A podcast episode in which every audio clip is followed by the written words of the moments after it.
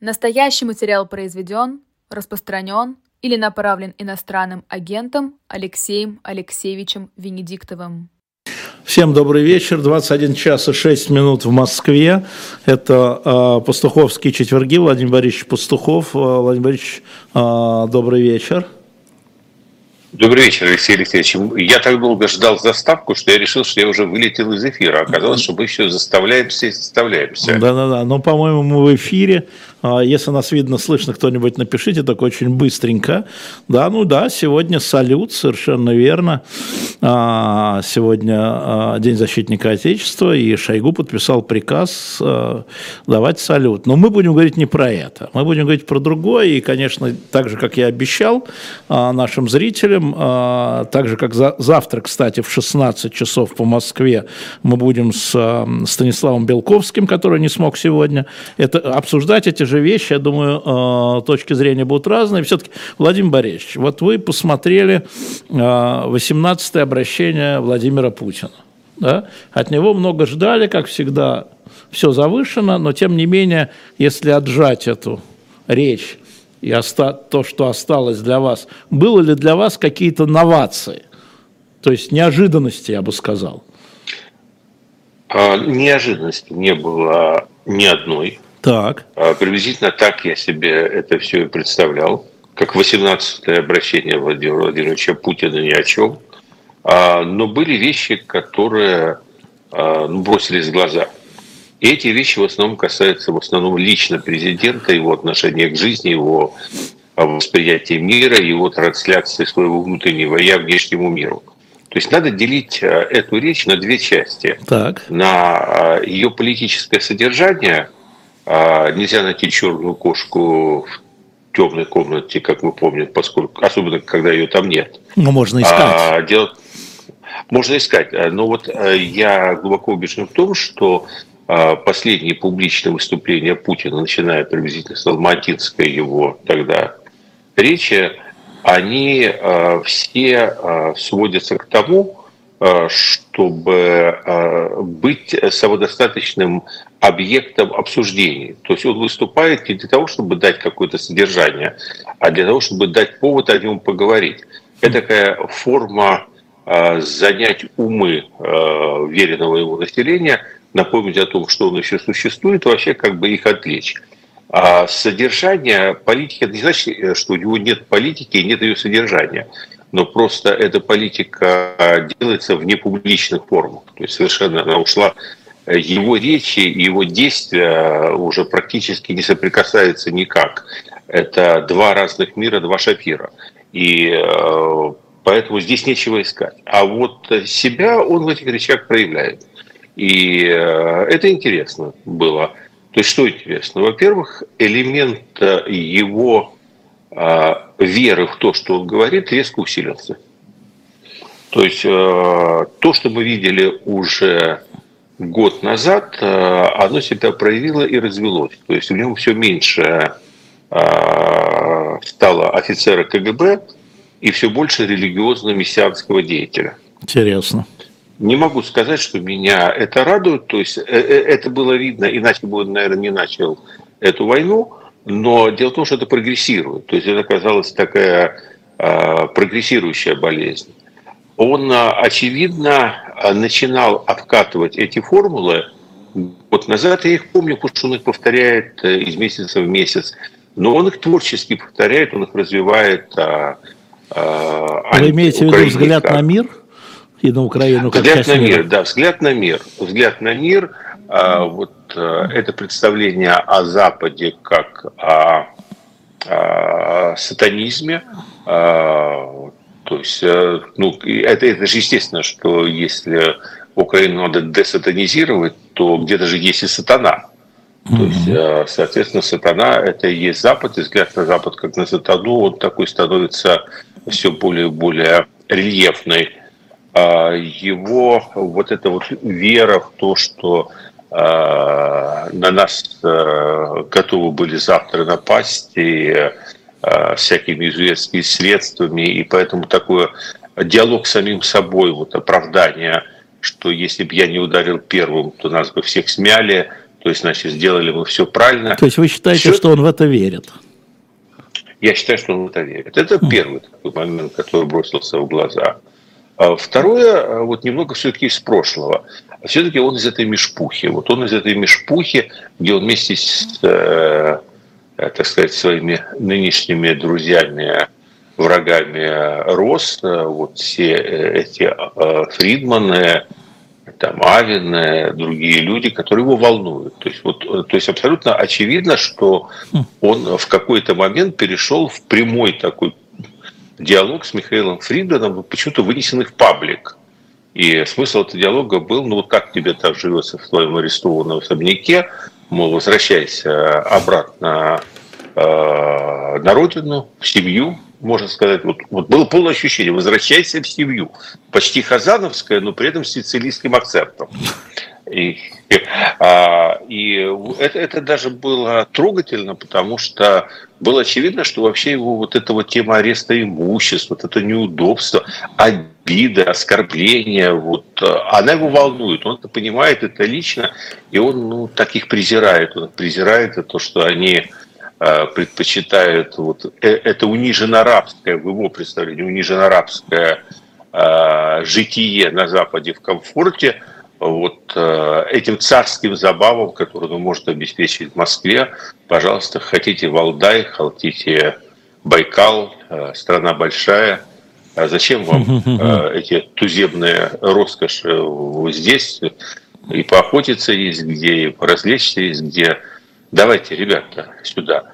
А, ну, в то же самое время и намек, доброму молодцу был намек, вот эта вот идея с а, внебюджетным финансированием войны, она так вот прокинута была, она была прокинута, а, но я думаю, что она будет развиваться и а, вечно государство нести вот эти траты на шубы.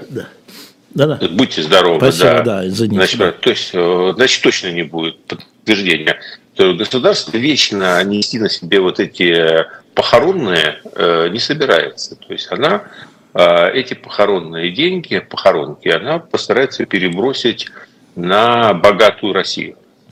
На Фридмана же. Вот опять. это то, что я услышал. На, на того же Фридмана, да. Ты вернешься, у тебя все будет тут хорошо, но будете все, э, да, будете поучаствуете, откупитесь от воинской обязанности вот таким вот образом. Это был второй момент, который uh бросился в глаза. Он такой персонализированный. А третий момент, э, ну, в общем, э, я для себя понял, мы ведь реально живем в состоянии, ну, то есть Третьей мировой войны. А просто она протекает вот в таких необычных формах, но реально тут же его надо смотреть было в связке с Байденом. То есть э, это вот варшавская речь. Но Байден тоже и... ничего нового не сказал. У меня, конечно, извините. Так абсолютно. Поэтому я сказал и в связке. Ага. То есть я сказал, то есть э, вот хотел бы с вами поспорить, понимаете, а, а не получится. Ну, потому что это, способ, был, это да. был, э, да я вас не сомневаюсь. А, но а, это были две речи вождей а, племенных союзов, понимаете? Вот такие вот, как вот речи Э, когда выкапывают этот томагавк. И э, они, в общем, были обе не сильно содержательные, именно потому что цель их была уже, в общем-то, не содержательная, а эмоциональная это цель э, поднять боевой дух племени. Поэтому здесь очевидно, что речь Путина это была речь вождя воюющего племени. Угу. То, то есть никакой вот как бы перспективы там какой-то сложной игры, второго дна, шахматная доска. А, вы знаете, это все наши иллюзии какие-то, мне показалось, попытки додумать э, за него, за ситуацию, чего-то, чего бы хотелось. Я вижу мясорубку впереди из этой речи такую огромную-огромную мясорубку, в которую будут закладываться человеческие тела, получаться фарш. И пока ручка не сломается э, у этой мясорубки, вот сама просто сотрется, э, ничего само по себе не остановится. А вот как, о чем это речь. А как вам кажется, вот когда, скажем, Кирилл Рогов э, говорит о том, что э, это нормализация войны, я перевел это как банализацию войны, бесконечный. Ну, вот то, о чем Путин говорил, естественно, а не, не Байден. Как вам кажется, была ли у него такая цель, или ему все равно? Как его поймут? Ну, вот, вот, так, вот так вот э, в жизни э, уходит мирская слава. А я, в общем, написал в сентябре месяце, что главный как бы итог первого полугода войны – это новая нормальность. Война как новая нормальность. И, собственно говоря, то есть Путин Поэтому... с вами согласился и обслуживает я, нет, ваше я просто мнение. Хочу сказать, что, а, я, я думаю, что здесь немного другое. То есть, понимаете, я всегда немного бегу впереди паровоза, поэтому вот для меня тезис о том, что война – это новая нормальность, это, а, собственно говоря, моя реакция была вовсе не на Путина. Я вообще, кстати, считаю, что мы сейчас находимся на той стадии, когда Путин – это очень сильно переоцененный актив – не понял, вам придется объясниться. Объяснюсь, да. Вы понимаете, мы очень много говорили о том, что вообще Путин это главный драйвер этой войны, а обратная сторона такая обнадеживающая, что есть Путин, есть война, нет Путина, нет войны. А, но вот сейчас а, очевидно, что Путин запустил такой механизм, когда а, какое-то время он создавал а, себе вот эту систему личной власти – манипулируя людьми. А теперь он, в общем, достиг своего результата, и система личной его власти, именно личной власти, она выстроена, она подмяла под себя власть государственную и политическую, но одновременно она подмяла его. Он стал сегодня рабом созданной им системы, и эта система им манипулирует. И у меня такое впечатление, что, в общем, сейчас уже вот все эти базовые идеи, драйверы, собственно говоря, они находятся вне Путина. И угу. Путину, ну, извините, как китайскому болванчику, вот подсовывают все эти тезисы, а, ну, разные люди подсовывают, но, естественно, вот э, всплыла сейчас роль Ковальчуков. А, Ничего себе, всплыла. Ох-ох-ох-ох. Всплыла. Но они, они, они держались в тени, понимаете, Ой, они всегда рядом были, но они не перли в Совет Безопасности, вот так вот, понимаете. А а, ну, да. То есть сейчас я, я же наблюдаю зачем, как человек. Достаточно ли человеку власти консильери? Консильери – это на самом деле важнейшая позиция, но консильери, когда он институциализируется, он, между прочим, многое теряет, потому что это великая власть, но это власть тайная, это власть незаметная. То есть если консильере надо получить статус – то это значит, что у него что-то пошло не так. Он в чем-то не уверен. Или он не уверен в том, что при следующем а, боссе он останется на своей позиции канцельере. Угу. То есть я поэтому говорю, что у меня такое впечатление, как они движутся, что они его уже где-то похоронили, но это э, длинный разговор. А вот короткий разговор состоит в том, что им, конечно, сейчас стало достаточно легко манипулировать. И базовые Кому? такие войны. Ну вот я назвал, то есть, во-первых, ближнему кругу. То есть там есть ближний круг, он был, он не менялся, из него там некоторые люди э, выпадали. Ну, в общем, если так посмотреть, э, то он предельно стабилен.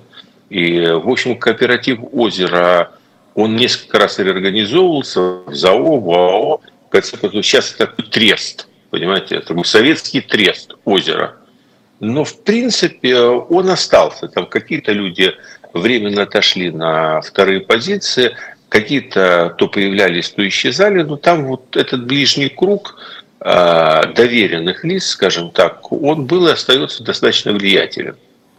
И он не раскрывается. Второе, а, ну, безусловно, огромной силой является, скажем, администрация Вайна Кириенко – и это в достаточной степени такой служилый класс, э, скажем, позднесоветских патриотов, угу. который тоже оказывает колоссальное на него влияние, подбрасывает идеи и технологии. То есть это не просто а, там тупые исполнительные воли. Они, в общем, на самом деле а, сами себе придумывают работу и с его помощью получают approval на то, чтобы заниматься тем, чем хочется. А, но, безусловно, вся вот эта вот межпуха, которую очень трудно отделить, э, некого А, там, там, понимаете, там важны не люди, а люди, они где они сидят. Это Совет Безопасности, ФСБ, там, Управление специальных операций. Э, то есть у них там много голов у этого дракона. Но это понятно, что это некий сегмент людей, которые по службе постоянно ему на ушко должны что-то нашептывать. То есть вот а, с моей точки зрения произошла диффузия воли к войне что это не его только личная воля. Это было бы очень просто, если бы вот один человек там сошел с ума, и, э, ну, наш царь сказывся, как сказали бы, а, на стороне противника Москвы и пошел воевать. Да нет, тут, понимаете, тут на самом деле... Какой-то золотой до... петушок, честное слово. Да, а тут есть э, довольно серьезный элитарный слой, скажем так, э, то есть есть очень многие, кто вообще об этом, теперь мы из статьи Financial Times узнали, ну, мы знали и раньше, но теперь приятно об этом прочитать, что большая часть гражданских элит узнала о войне там за 3-4 часа до ее начала. Ну, ну общем, там с перебором, там, Владимир Борисович, в статье. С перебором, с перебором, Сергей да, Викторович Лавров узнал не за два часа. За три. Дня. Ну, Э, ну вот, э, ну не будем спорить, потому что э, без этой статьи я тоже слышал о том, что он об этом узнал достаточно поздно. Он об этом, я думаю, никому не расскажет. А если расскажет, то, то уж мы не поверим. будет не так интересно. Да, мы не поверим. Да, поэтому важно то, что там есть, есть элитарный скажем так, нерастворимый такой твердый слой, который является э, и интересантом этой войны, и бенефициаром этой войны, э, ну реально как бы верит в то, что э, это люди-игроки, то есть которые верят в то, что они могут выиграть эту цивилизационную игру у Америки, и они, в общем, скорее они им сегодня манипулируют, чем он ими. Ага, вот это, это кстати, мое такое... Будем считать, что вот, да. Да, сильное впечатление от этой речи, что я увидел не царя Демиурга такого, не Сталина, который там всех э, людей перебирает, перетирает, и поэтому никто вообще ни о чем не может договориться. Понимаете, вот мы можем, допустим, вот, вот интересно, вы же историк, э, и мне это интересно ваше мнение – вот насколько тезис о том, что Берия манипулировал Сталином, может звучать правдоподобно? Ну, он, безусловно, манипулировал Сталином, потому что Сталин верил папочкам. Другое дело, что все решения принимал Сталин. Да, это его ответственность. Ну, а любой вот, человек, я смотрел, кажется, я, лишь... смотрите, я смотрел докладные, которые писал ему Маленков, что гораздо более интересно, по кадровым вопросам. И э, Сталин либо писал согласен или за, либо вообще их возвращал, да? Ну, э, понятно, что э, вот этот бумажный поток, который создавал Георгий Максимилианович в свое время, до определенного предела, пока его не вышвырнули, не отодвинули, вернее, куда там, в Казахстан, не помню, да, он, безусловно, формировал у Сталина видение э, кадровой политики на, на уровне регионов. Да, манипулировал, конечно. Вот у меня ощущение немного другое, потому что а, при всем при том, вот в советскую эту систему а, был а, как бы органически заложен вот этот момент конкуренции партийной, машины и машины насилия. Но они все, равно и, конкури... они все равно манипулировали и та, и другая, да, в свою, в свою пользу. Да, но, но, но, но поскольку Сталин имел возможность опираться каким-то образом на вот эти вот разные а, институции. Вы имеете в виду на, то... на, не на монопольную, да? Вы же не сказали Не на монопольную, монопольную. то есть... Нет, да, монопольной не было, это была конкуренция, конечно же. Да, а, а вот, да, у меня сейчас такое ощущение, что э, там сложился кружок вокруг Путина, Э, ну, который владеет этим активом. Угу.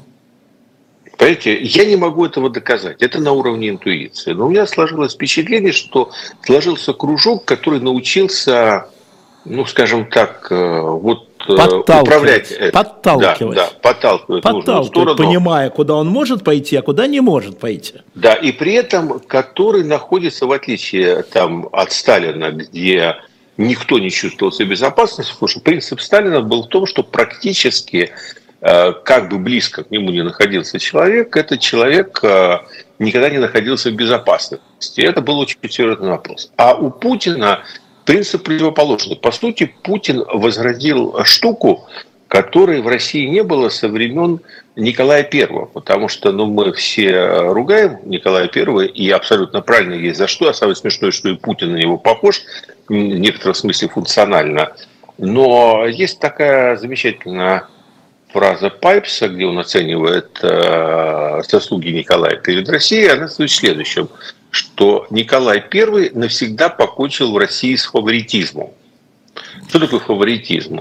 Это институциональная коррупция. Вот не бытовая коррупция, не коррупция там э, всех этих э, губернаторов, чиновников средней и высшей руки, даже министров Сухомлинова.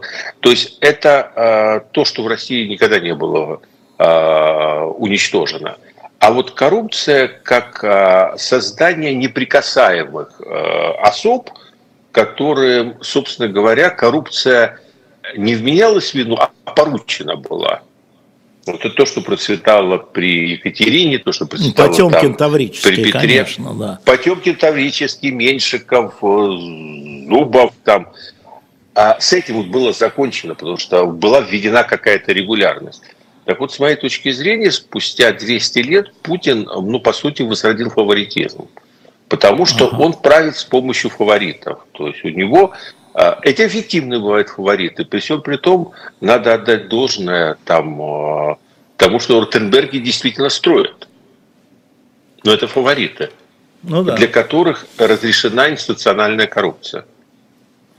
А, ну вот э, появился вот этот круг, который, с одной стороны, обладает безопасностью, потому что Путин никого из своего ближнего круга а, на самом деле не подверг наказанию. То есть они знают, что, э, то есть максимум, что им грозит, это некое отстранение и удаление от сосцов. Ну, ну, это как бы, знаете... Ну, это абсолютно, а... вот э, по Пушкину, повторяю, золотой петушок, а у нас, видимо, шамаханская царица – это Ковальчук.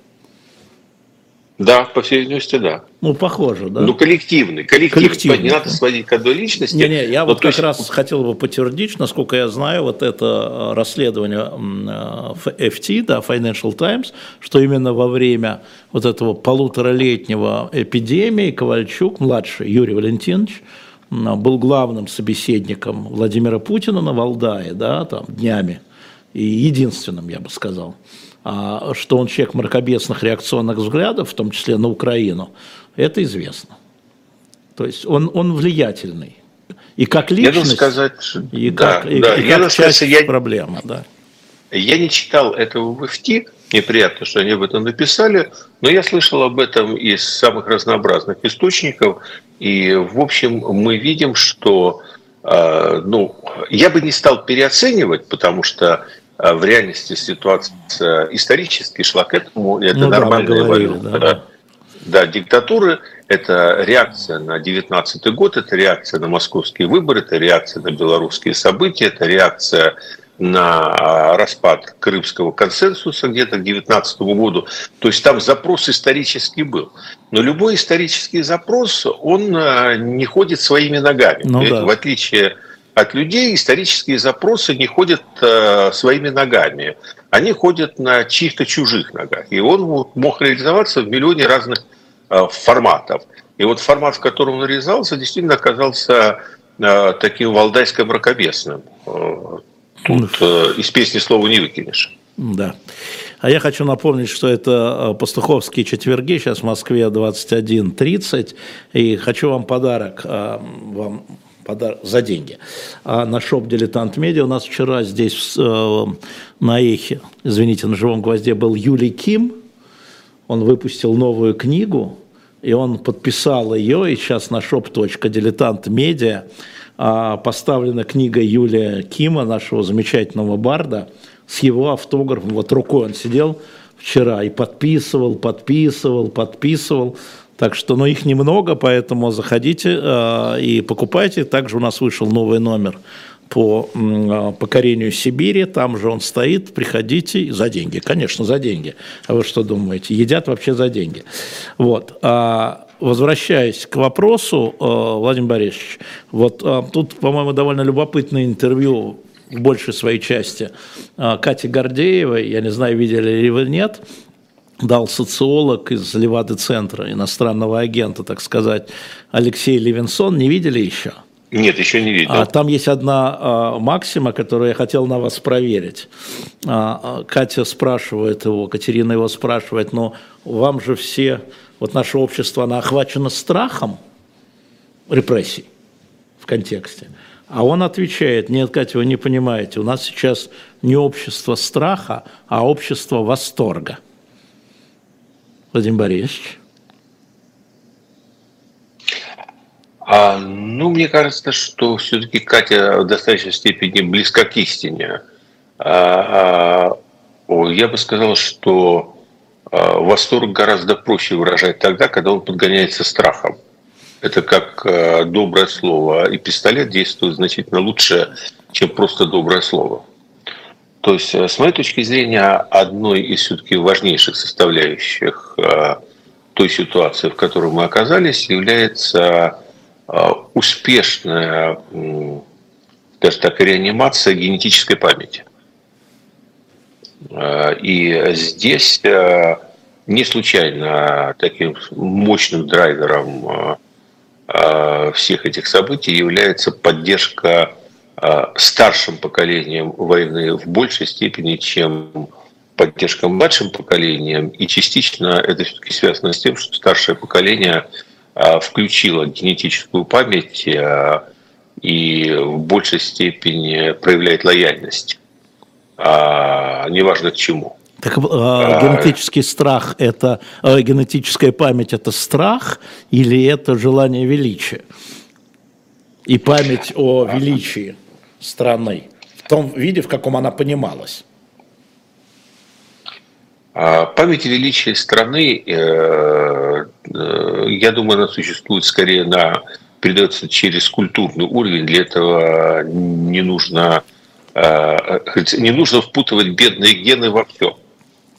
Понимаете, а если мы говорим уже серьезно, нашу то, лишнюю хромосому, да, да, да, да нашу нашу лишнюю хромосому не надо сюда впутывать.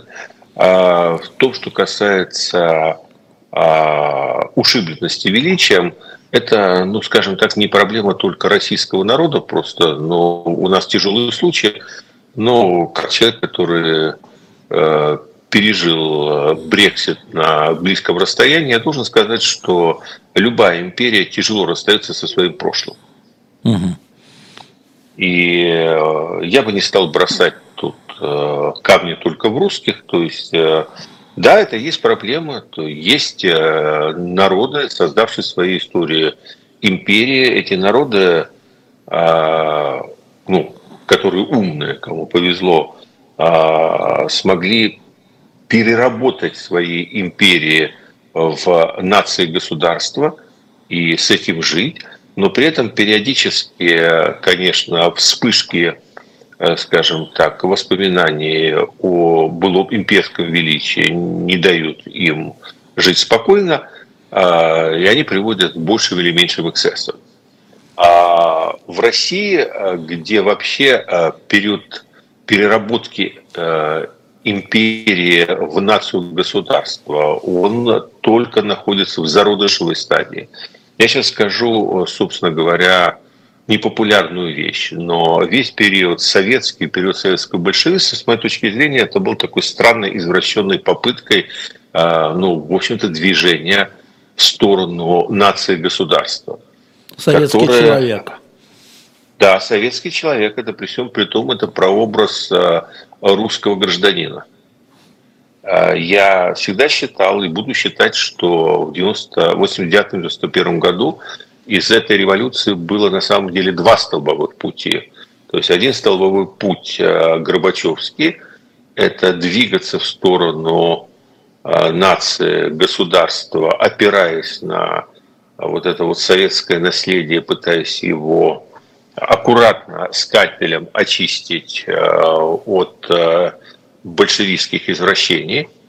И второй путь – это путь, э, наоборот, взять большевистские извращения, перекрасить их в цвета либеральных идеологий, а, но при этом срубить под корень всю ту работу по, скажем так, перемалыванию империи – Э, которая была, пусть кровавая и совершенно диким образом проделана внутри этого периода русской истории.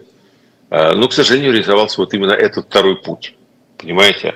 А поэтому э, в России вот все эти темы имперскости, культуры империи, культуры величия, понимания своего места, они, ну, это обостренный так сказать, э, провод, э, окаленный провод истории, и плюс еще на это все накладывается проблема 90-х, ярко выраженный, очевидный версальский синдром у населения. То есть здесь, э, никак, здесь гены не нужны, здесь это проблема культурная.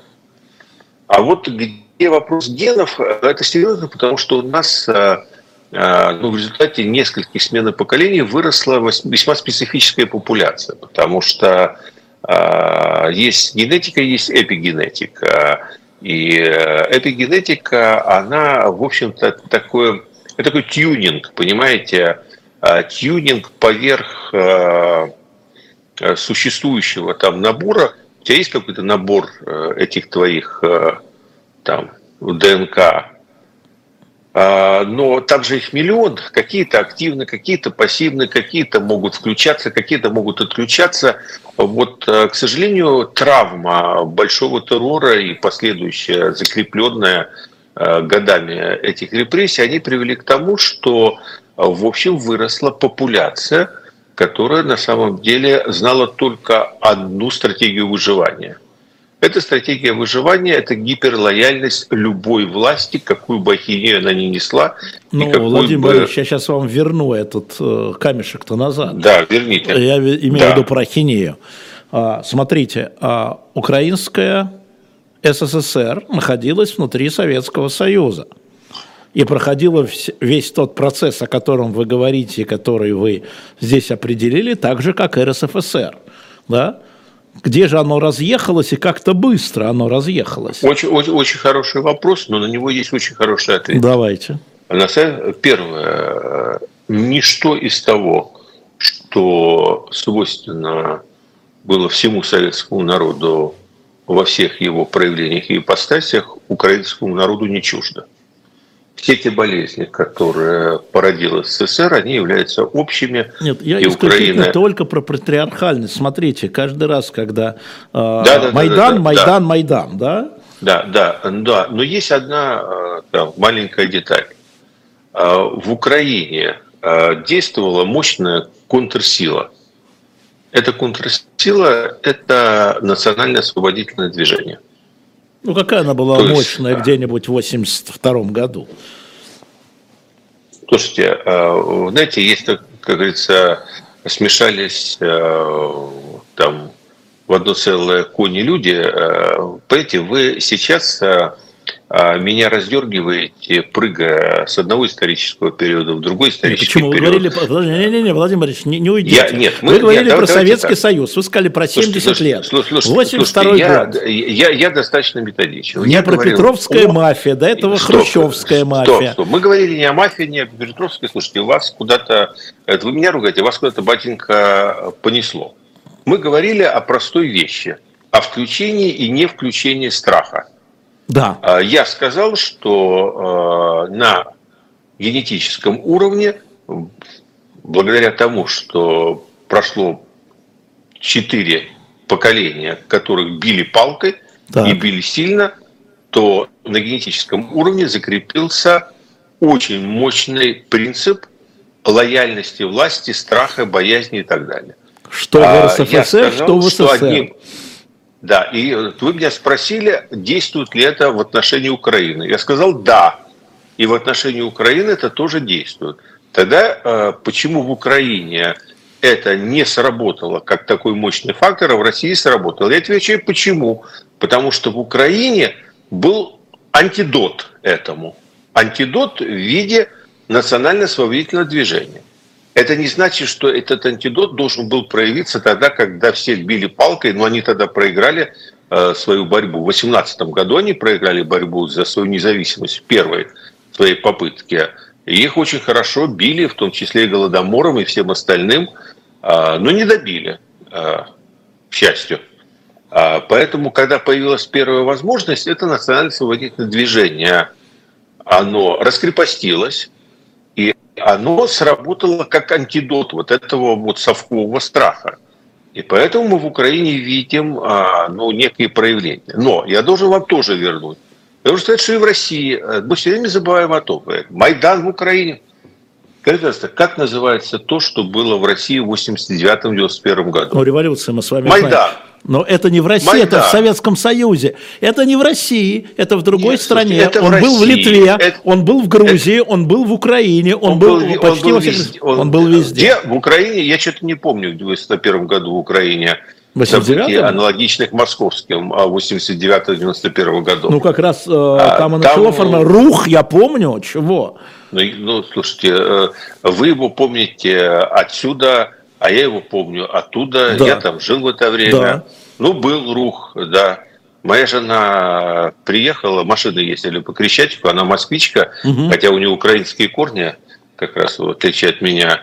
А она долго смотрела на меня и говорит, слушай, а, а, а что у вас здесь а, а, рух так развился? Говорю, прямо у них полиция своя.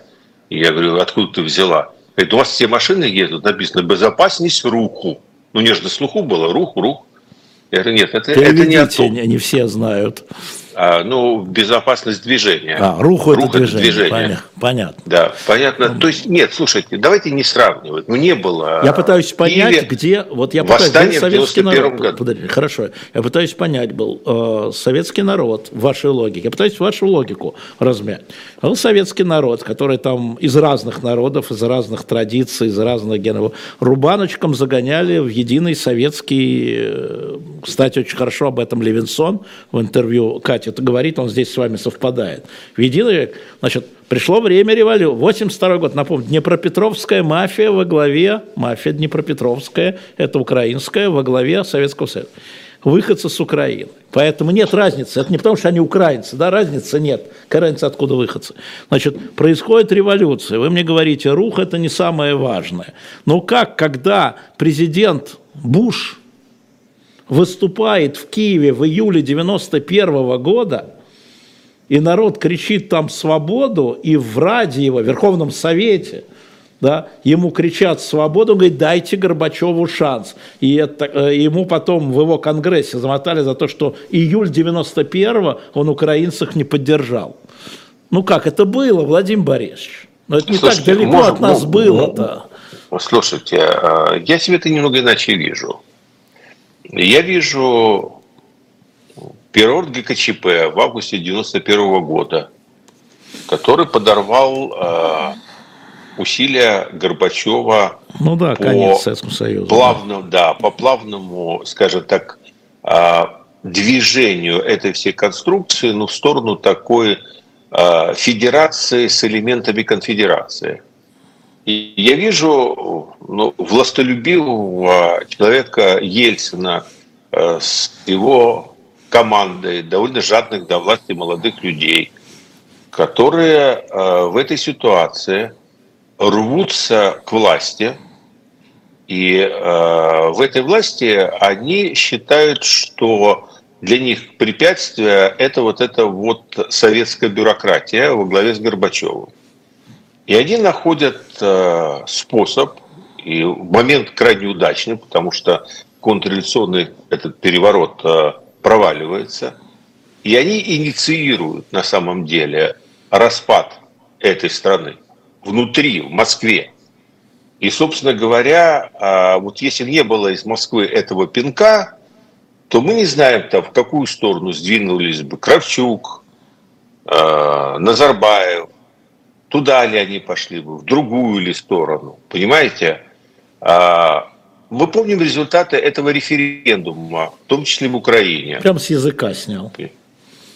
Да, и результаты эти были скажем так, странноватое для той картины, которую вы описываете. Это, 80, да, это март 89-го. Март. Так он и в России был странноватый. Нет, я сейчас... Э, да-да, это немного о другом.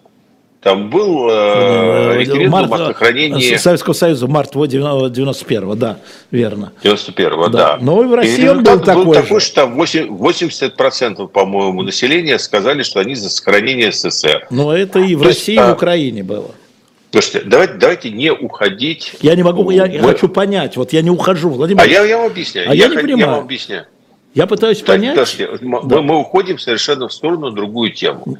А, а, тезис мой простой, и я его повторю. Давайте. Одним из, одним из важнейших элементов успеха путинского переворота является то, что команда его манипуляторов сумела очень грамотно при помощи точечных репрессий и медийного давления а, реанимировать врожденный с поколениями переданный страх перед государством и государственным произволом среди населения России. Отвечая на ваш вопрос о других народах, должен сказать, что этот же страх присутствовал ранее и там. Но этот страх там, будучи поставленным на чувство национального достоинства нации, борющейся за свое освобождение, а мы помним эту ленинскую формулу о том, что не надо путать национализм великодержавной нации с национализмом народа, борющихся за своего освобождения.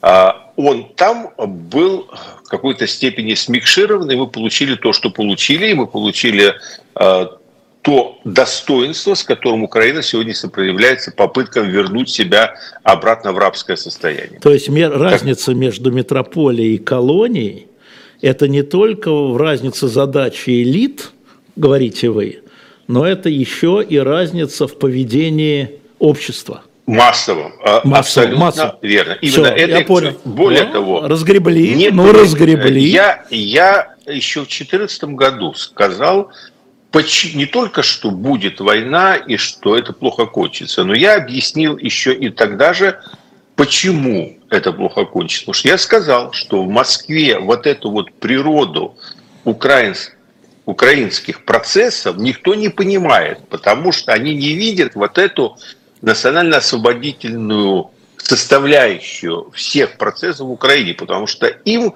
кажется, что внутренних каких-то причин для массовых антироссийских движений в Украине не существует.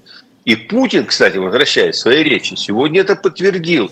То есть какой взгляд из Москвы, который Путин сегодня транслирует, я не знаю, взгляд ли это Ковальчука, взгляд ли это Вайна, взгляд ли это Путина лично. Но этот взгляд таков. В Украине нет и не может быть никаких причин и оснований для массового антироссийского движения, ну, потому что мы один народ.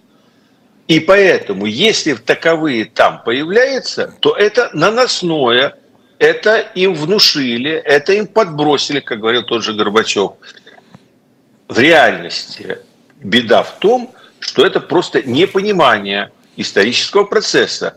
Это даже непонимание ниже сталинского и ленинского уровня, потому что они эту проблему видели – они там по-разному ее решали, но они ее видели. Они видели и понимали национализм угнетаемой нации. У Сталина и у Ленина никогда не было никаких сомнений в том, что Украина – это не русский народ, что Украина – это другой. колонизируемая часть империи. Они угу. видели другой для нее выход, но сказать то, что сказал Путин, ни у Ленина, ни у Сталина язык бы не повернулся. А, а, в этой связи, вы знаете, что меня удивило в речи, да? Там, оно, конечно, оказалось закопано, но для этого речь надо читать, обращение надо читать, послание, а, а не слушать. Там внутри, внутри так ископать, а, Путин говорит, что мы добились. А добились мы чисто территориальную истории. Он говорит об этом. Не каких-то там великое объединение народов, никакая там денацификация, да, там, или чего-то еще, никакая безопасность НАТО. Он говорит, Азовское море стало внутренним морем, и у нас сухопутный коридор в Крым. И все. Да, и, и это удивительно, счете, да, он сказал, вот вырвалось. Э, я, я прямо вижу Царьград, Малафеева и всех этих ребят. То есть идет, э, ну вот это, вообще, в принципе, кризис империи всегда сопровождался вот этой вот политикой Победоносцева. То есть это все, конечно, кошмарно кончится. Почему? Потому что это все сейчас транслируется вовне в Украину, а у нас э, страна вся через полосица, у нас э, э, тут татары, там буряты, здесь э, башкиры, там мари. И вот это вот все э, никем же не учитывается и не просчитывается. Понимаете, э, революция на самом деле 5-17 годов, вот этому вот периоду, ему и предшествовал именно точно такой же период распухания великорусскости, который вы называете вот победоносцев простер над Россией свои совиные крыла. Угу. Так э, вот сейчас э, это, собственно говоря, идет вот это распухание великорусскости. Сейчас оно флюсом выпятилось э, в сторону Украины и в попытке потягаться с Западом, э, не буду говорить чем, но... Ну, чем? А, да, ну чем, чем можем, тем и тягаемся. А, но в реальности это же имеет огромный внутренний вектор, и это бомба. То есть это бомба, которая на самом деле, ну вот до поры до времени она не взрывается, но когда она взорвется, это будет очень тяжело. Понимаете, потому что это уже и сейчас очень трудно там соединить э, эти православные полки с кадыровскими отрядами. И до поры до времени на личных униях это как-то удается делать. Но, понимаете, личные унии, они рвутся вместе с личностями, ну да. а противоречия остаются противоречия остаются. Но вот смотрите, а, мы возвращаемся к российскому, мы оттолкнулись с вами от вот фразы Алексея Левинсона, всем рекомендую посмотреть э, «Скажи Гордеева» с Алексеем Левинсоном, вот «Общество страха» или «Общество восторга». А, я долго э, искал с ребятами, как перевести восторг там на французский, чтобы там тоже поспрашивать людей, как они воспринимают, других наблюдателей. Вот. И как-то у нас была то радость э, слово, да, мы искали радость, слово восторг мы точно так и не нашли. А, но мы понимаем, что имеется в виду. Я думаю, что он давал это интервью до вчерашних Лужников. И вчера я смотрел э, без звука. Я смотрел на кадры трибун, начитавшись, что там, значит, согнали, за 500, и за 500 рублей согнали, и все хорошо, ожидал. Молодые восторженные лица. Алексей Алексеевич, а почему мы вообще противопоставляем это? Вот я смотрел... Я не противопоставляю, вот, я не, спрашиваю. Нет, нет, да. я, я, я, вот вопрос э, как бы Гордеевой и ответ Левинсона, его неправильно поняли, потому что это на самом деле э, две стороны одной медали, но угу. почему-то их разорвали.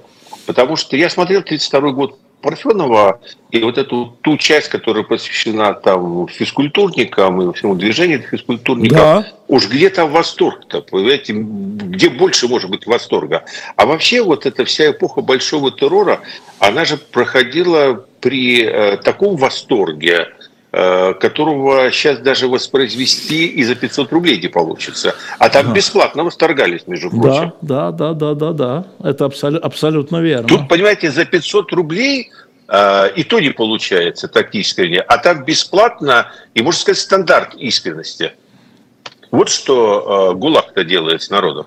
Почему ГУЛАГ? ГУЛАГ же они же, не, они же не знали про ГУЛАГ. Они же Слушайте, не знали я, про ГУЛАГ. Я, я, Эти я... вот физкультурники, прости господи. Они и про голод-то не знали.